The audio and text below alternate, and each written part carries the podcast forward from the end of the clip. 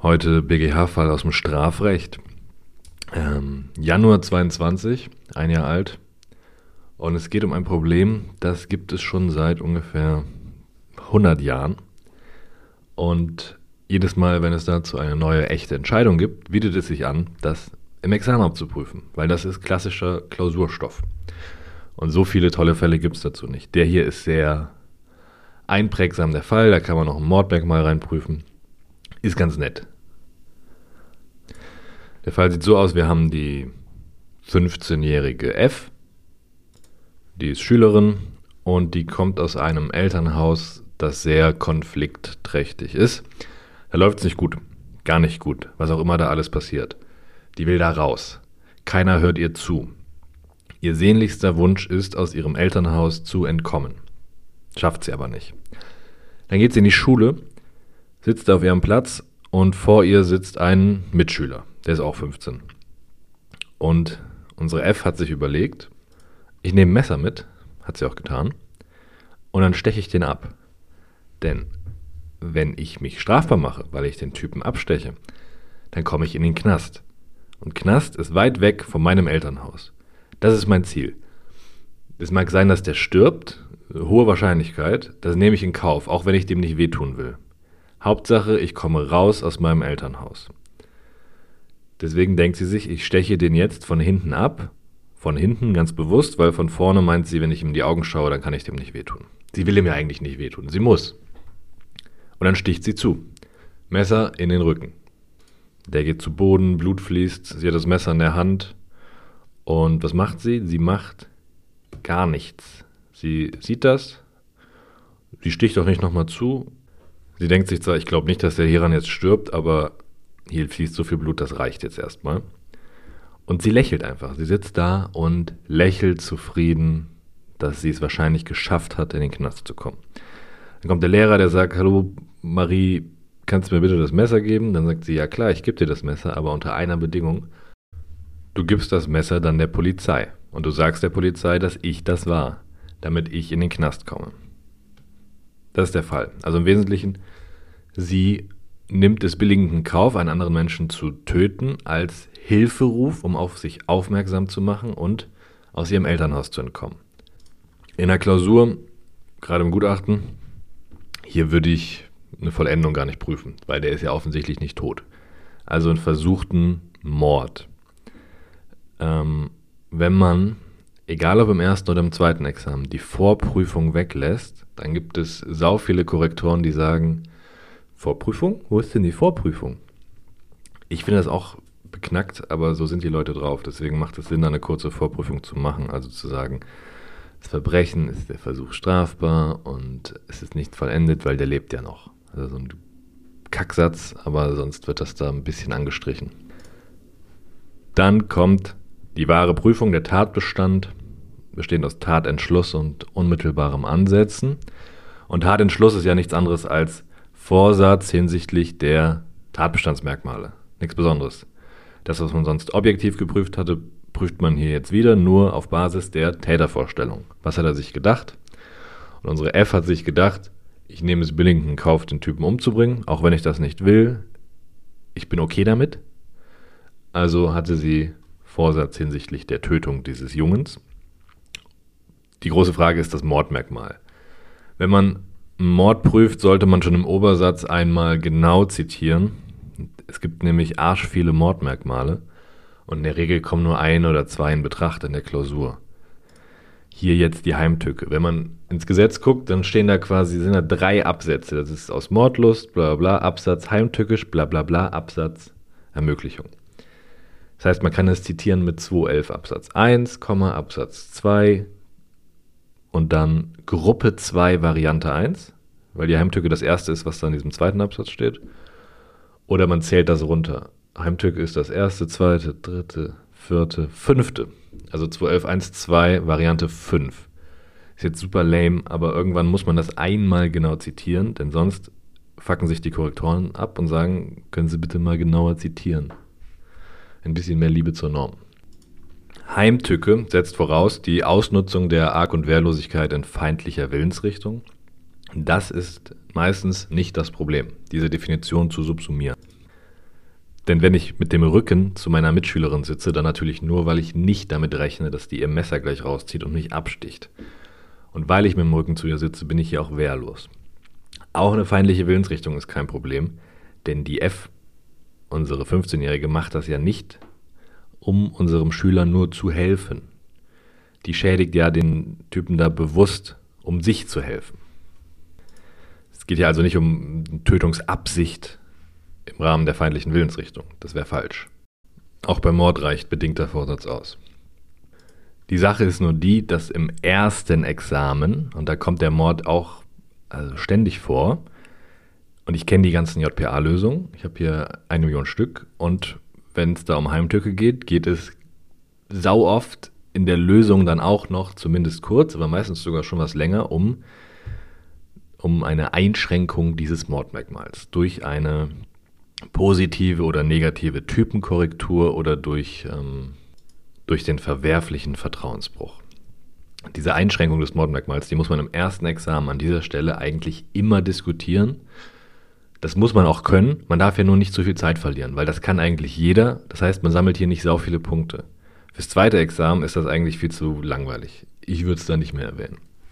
Es läuft dann so, dass diese Lehre vom verwerflichen Vertrauensbruch sagt, dass ich für einen Heimtückemord ein Vertrauensverhältnis brauche zwischen Töter und Getötetem, das dann gebrochen wird. Dass es also eine, eine Heimtücketötung, dass es die nur im Nähebereich gibt.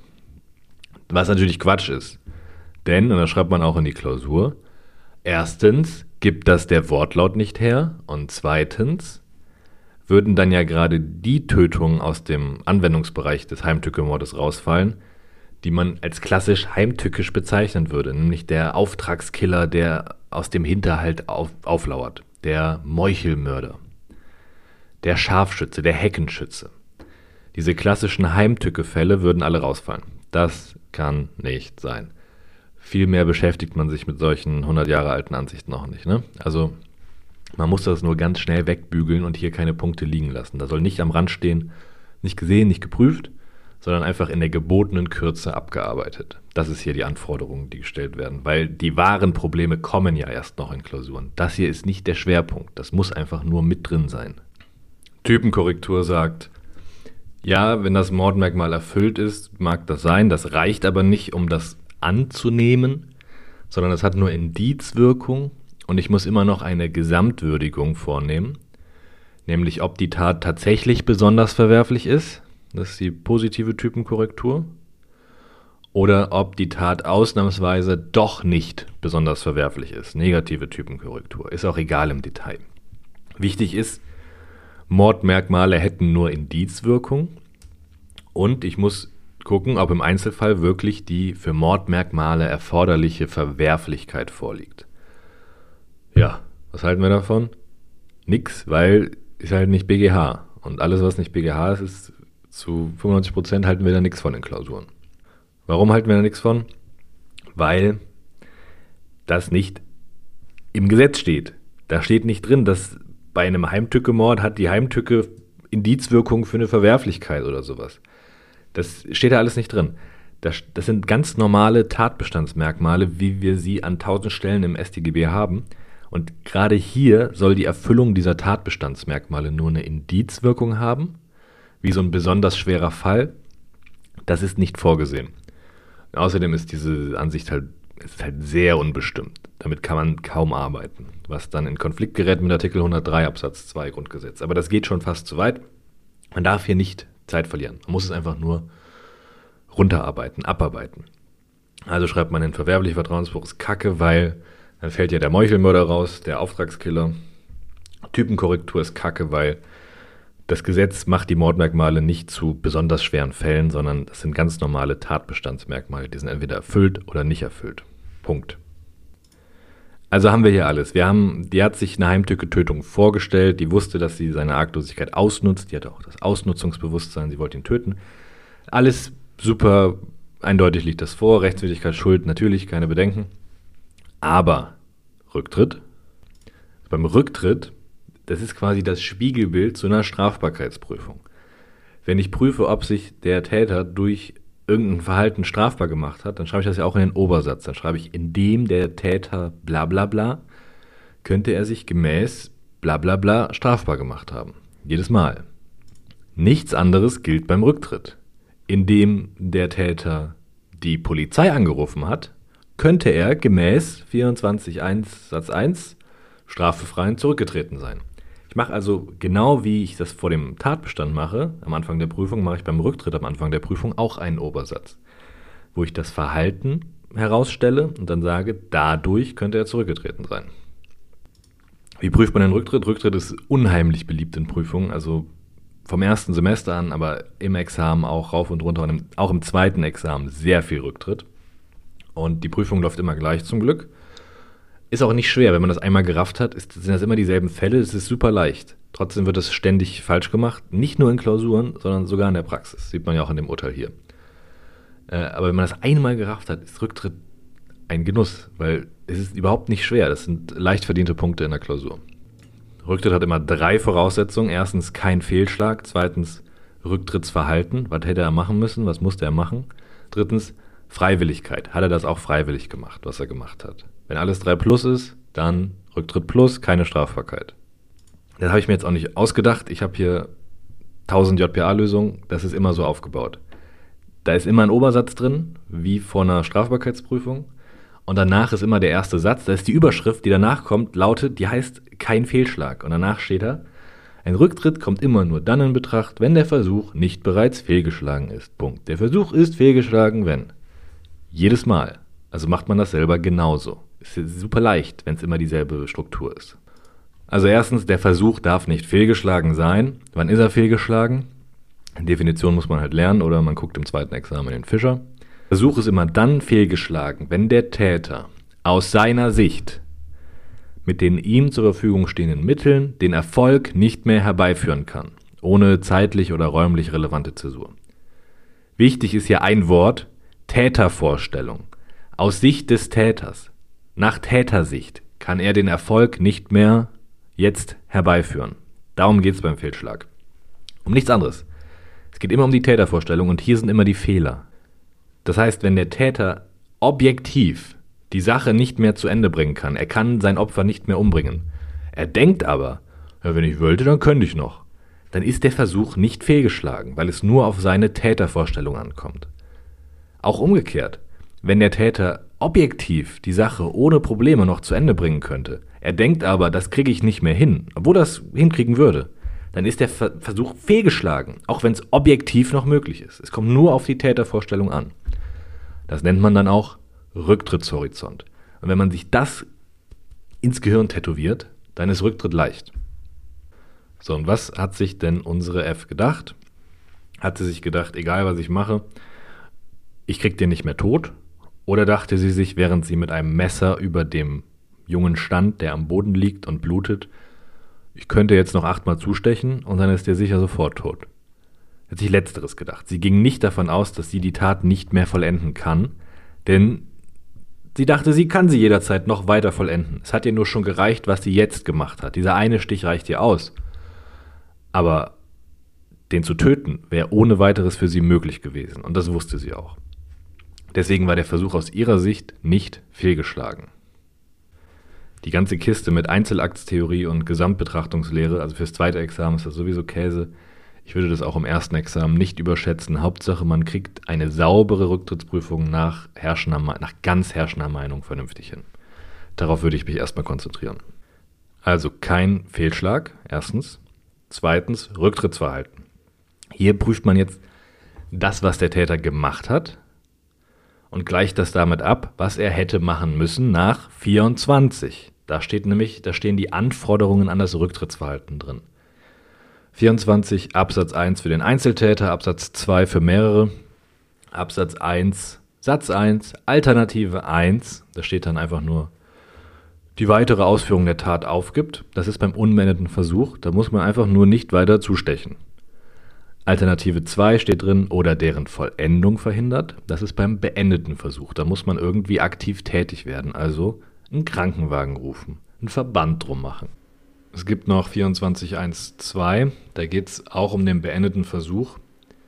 Da sieht der Fall aber so aus, dass der Täter alles gibt, sein Bestmögliches gibt, freiwilliges und ernsthaftes Bemühen, dass der Erfolg nicht eintritt. Der Erfolg tritt auch nicht ein, aber nicht wegen dem Täterverhalten, sondern weil ein anderer den Krankenwagen ruft. Aber darum geht es hier nicht. Man merkt sich einfach erstens kein Fehlschlag, definieren, subsumieren, zweitens Rücktrittsverhalten. Und dafür muss man halt gucken. Wenn im 24 steht, bei einem unbeendeten Versuch musst du einfach nur aufhören zuzustechen und beim beendeten Versuch musst du aktiv tätig werden, dann ist der erste Prüfungsschritt hier. Wir fragen uns, ist dieser fucking Versuch beendet oder unbeendet gewesen? Super wichtig und super fehleranfällig. Erstens kein Fehlschlag, zweitens ist der Versuch beendet oder unbeendet. Wonach richtet sich das? Eine Million Euro Frage. Nach der Tätervorstellung. Nur danach. Was dachte sich der Täter? Wie es objektiv war? Scheißegal. Es geht nur darum, was im Kopf des Täters vor sich geht. Das ist das Besondere am Rücktritt. Hier muss man dann leider wieder Definitionen hinrotzen.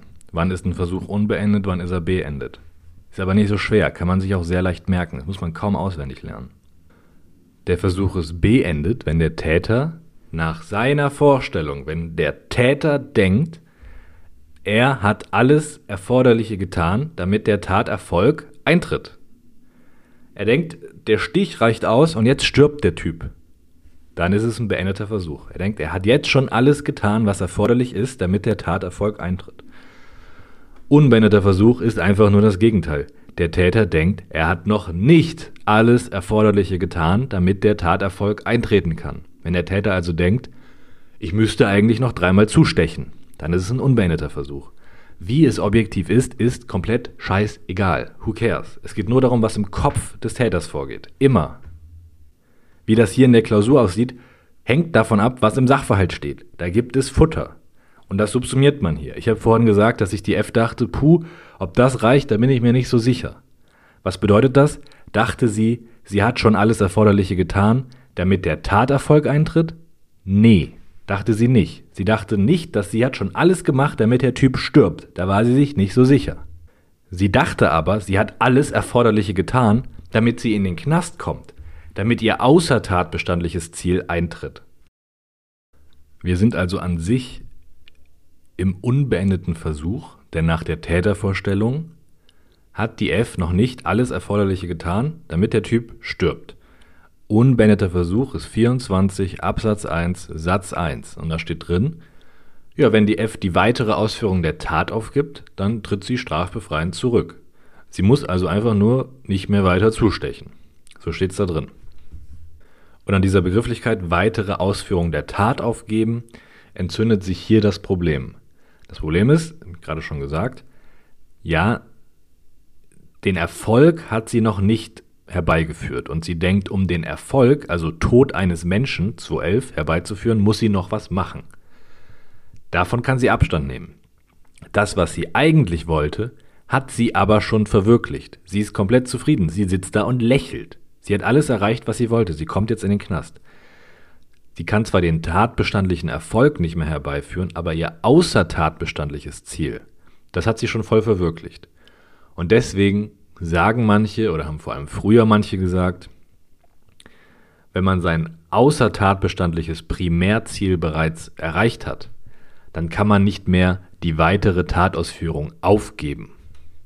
Denn wenn man sowas aufgibt, dann heißt das eigentlich, man verzichtet auf den Erfolg, man verzichtet darauf, was man eigentlich wollte.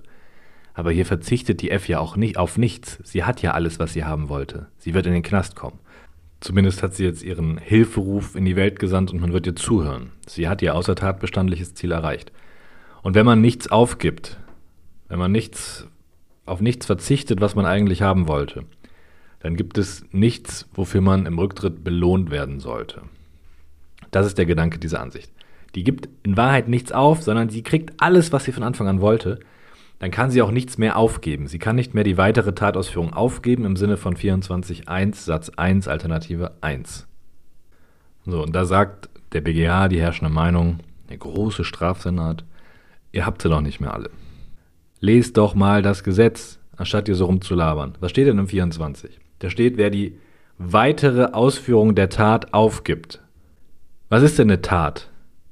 Ist in den Knast zu kommen eine Tat? Ist ein Hilferuf eine Tat? Ist ein Denkzettel, so heißen die Dinger, Denkzettelfälle, ist ein Denkzettel eine Tat im StGB? Steht da irgendwo, Paragraph 34, Denkzettel? Das ist nicht die Tat. Die Tat ist das, was im Gesetz steht. Also diese 8 Millionen Tatbestände, die da im Gesetz sind. 211 ist eine Tat. 223 ist eine Tat. Ein Diebstahl ist eine Tat. In den Knast zu kommen, keine Tat. Hilferuf ist auch keine Tat. Denkzettel ist keine Tat. Und wenn der 24 sagt, du musst die weitere Ausführung der Tat aufgeben, dann meint er ja wohl nicht einen Denkzettel, nicht den Hilferuf, sondern er meint das, was im fucking Gesetz steht, die Tat. Du musst den Mord, die weitere Ausführung des Mordes aufgeben. Mehr steht da nicht, mehr wird nicht verlangt.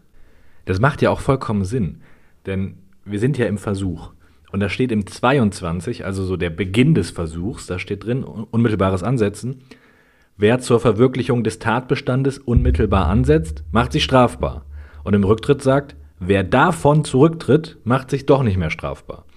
Wenn ich im 22 an den Tatbestand anknüpfe und der Tatbestand ist nicht ein Denkzettel, dann muss ich ja im Spiegelbild im 24 auch an den Tatbestand anknüpfen. Alles andere macht keinen Sinn. Und wegen dieses klaren Wortlauts und wegen der Systematik im Versuch ist die Tat im Sinne von 24, die ich aufgeben muss, nur die gesetzliche Tat. Also muss ich den Taterfolg aufgeben. Also einen Menschen nicht mehr töten, also einfach nicht mehr weiter zustechen. Das reicht auch dann, wenn ich mein eigentliches außertatbestandliches Ziel schon erreicht habe. Es gibt noch mehr Argumente. Aber ganz ehrlich, das hier ist in der Regel in der Klausur nicht das überkrasse Hauptproblem. Hiervon wird einfach erwartet, dass man das solide und souverän löst. Das ist 100 Jahre alt, das Problem, das muss eigentlich jeder kennen. Deswegen würde ich hier jetzt nicht noch viel mehr schreiben, als ich gerade gesagt habe. Das reicht eigentlich. Alles Weitere ist schön und gut, aber im echten Leben, im Examen, hat man gar keine Zeit dafür, alles, was man weiß, zu Papier zu bringen. Ist unmöglich. Es ist einfach so wenig Zeit im Strafrecht. Deswegen lasse ich es jetzt darauf beruhen. Hauptsache, man sieht überhaupt das Problem. Das ist ja das Wichtige. Man könnte ja sagen, ja, gut, die hat den abgestochen, der liegt da, sie denkt, das reicht nicht aus, unbeendeter Versuch, sie hat die weitere Tatausführung aufgegeben, Punkt, schau, fertig. Rücktritt plus. Das ist viel zu leicht. Man sieht dann das Problem nicht, nämlich dass sie ja ein außertatbestandliches Ziel schon erreicht hat. Das ist dann ja auch die Kritik in den Klausuren. Ich sehe ja hier die Klausurberichte an der Uni. Da steht nicht drin zur außertatbestandlichen Zielerreichung, bringt der Bearbeiter zu wenig Argumente. Da steht drin, es wird nicht gesehen, es wird überhaupt nicht geprüft. Da steht immer drin, nur drei Bearbeiter prüfen das Problem überhaupt. Das steht bei jedem Problem. Nur zwei Leute sehen das überhaupt. Höchstens die Hälfte geht darauf ein. Das ist der Grund für die schlechten Noten. Nicht, dass hier dann das letzte Argument der herrschenden Meinung nicht genannt wird. Dafür hat man dann keine Zeit, denn sonst kommt eine andere Korrekturanmerkung, nämlich die Hälfte der Bearbeitung wird nicht fertig. Das ist viel schlimmer, als wenn ein Argument fehlt. Also in unserer Prüfung hat die F die weitere Ausführung der Tat des Mordes, Töten, aufgegeben. Deswegen unbeendeter Versuch, Rücktrittsverhalten, Aufgeben der Tatausführung plus. Dritte Voraussetzung, Freiwilligkeit. Machen wir kurz, schon wieder viel zu lang. Im Endeffekt geht es darum, dass der Täter Herr seiner Entschlüsse bleibt. Dieses Buzzword sollte man dann in der Klausur droppen. Herr seiner Entschlüsse geblieben und nicht zum Rücktritt gezwungen wird durch äußere Gründe. So. Hier, ihr hat es gereicht. Sie wollte nicht mehr. Sie hat alles erreicht, was sie wollte. War alles cool. Die wurde nicht durch Dritte gezwungen, jetzt aufzuhören, wegen einer Aufdeckungswahrscheinlichkeit oder so. Nein, sie wollte aufgedeckt werden. Hier ist also kein Problem mit einer Freiwilligkeit, deswegen machen wir das kurz. Sie ist also strafbefreiend vom Versuch des Mordes zurückgetreten. Was bleibt, ist 224 Absatz 1 Nummer 2, also Körperverletzung mittels eines gefährlichen Werkzeugs. Messer sind in der Regel keine Waffen und mittels einer lebensgefährdenden Behandlung. Da gibt es keinen Rücktritt, denn die sind ja voll, voll verwirklicht, vollendet durch den Stich. Kleiner Zusatz noch fürs zweite Examen. Dieser Fall und Rücktrittsfälle allgemein bieten sich hervorragend an für eine Revisionsklausur. In der Revisionsklausur kriege ich ja ein Urteil, das ich überprüfe. Und dann sehe ich da die Feststellungen zur Sache, also quasi den Sachverhalt, den Tatbestand. Und dann später eine rechtliche Würdigung dazu. Oder halt einen Schuldspruch. Und ich prüfe immer, tragen diese Feststellungen den Schuldspruch? Ergibt sich aus dem Sachverhalt das, wozu der verurteilt wurde? Hier im Originalfall hat das Landgericht gesagt, Rücktritt minus, denn außer tatbestandliche Zielerreichung. In der Revision, wenn ich das dann hier sehe, mit dieser Begründung meinetwegen, müsste ich halt sagen, dass hier rechtsfehlerhaft der Rücktritt verneint wurde. Denn die außer tatbestandliche Zielerreichung ist scheißegal für die Annahme eines Rücktritts. Und deswegen trägt, tragen die Feststellungen in diesem Fall nicht die Verurteilung wegen versuchten Mordes. Das ist ein Rechtsfehler, der ist, den kann man rügen mit der Revision. Aber Rücktrittsfälle sind allgemein super gut geeignet für eine Revisionsklausur, denn in der Praxis kommt die ganze Scheiße ja nur deshalb zum BGH, weil die Instanzgerichte zu wenig schreiben zur Tätervorstellung. Wie gesagt, darum geht es, um die Tätervorstellung. Das kann man super in eine Revision einbauen, indem entweder komplett Feststellungen fehlen zum subjektiven Täterbild oder als kleine Falle, indem das Gericht da einfach nur schreibt, was objektiv der Fall war, ohne die subjektive Tätervorstellung zu beschreiben. Und ohne subjektive Tätervorstellung können die Feststellungen nie den Versuch tragen in dem Fall, weil ich so keinen Rücktritt ablehnen kann.